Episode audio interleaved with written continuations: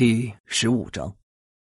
就在这时，只听“砰”的一声，距离李想两人位置不远处，一个长相凶悍的光头男将手中的茶杯猛地摔在地上。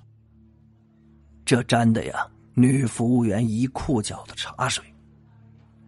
你没长眼睛啊！茶水到我手上了。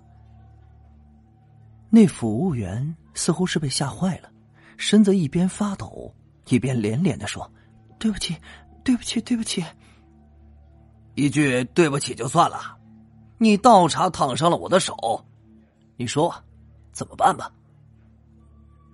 光头男站了起来，一副得理不饶人的样子。桌旁和他一起的三个男人一脸准备看戏的模样。李想注意到餐馆老板并没有出现，其他服务员不管男女都躲得远远的，似乎啊很惧怕这个家伙。那，那那我我帮你擦干净吧。服务员说着，就准备掏出纸巾去给光头男擦手。光头男却是一屁股又坐了下去，翘着二郎腿，凶巴巴的道：“擦干净也不是不可以。”不过不能用纸，得用嘴。这种带有侮辱性的话语，直接将那女服务员弄哭了出来。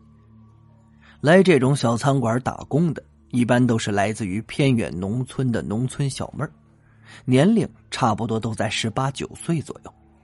欺负这样一个弱女子，确实是一件让人极为气愤的事虎子已经坐不住了，刚准备站起来。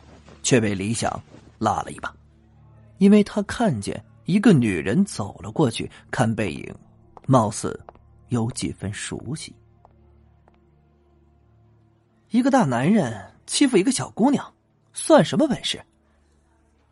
李想心中一动，这女人的声音好熟悉呀，似乎是在哪儿听过。那光头男抬起头来，本来是准备开骂。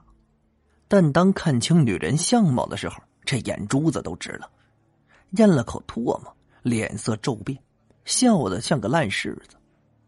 哎呦，哪儿来的美女呀？既然你都这么说了，我也觉得蛮不好意思的。不如这样，你来陪哥几个喝两杯，我呢就不跟他计较了，怎么样？好啊。那女人说着。就端起桌上的一杯酒，就在他举杯准备一饮而尽的时候，突然将杯中的酒全泼在了光头男的脸上。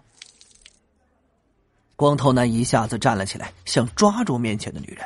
女人早有预料，往后一躲，同时一脚踹在光头男胯下，后者哎呦一声，一屁股坐在了椅子上。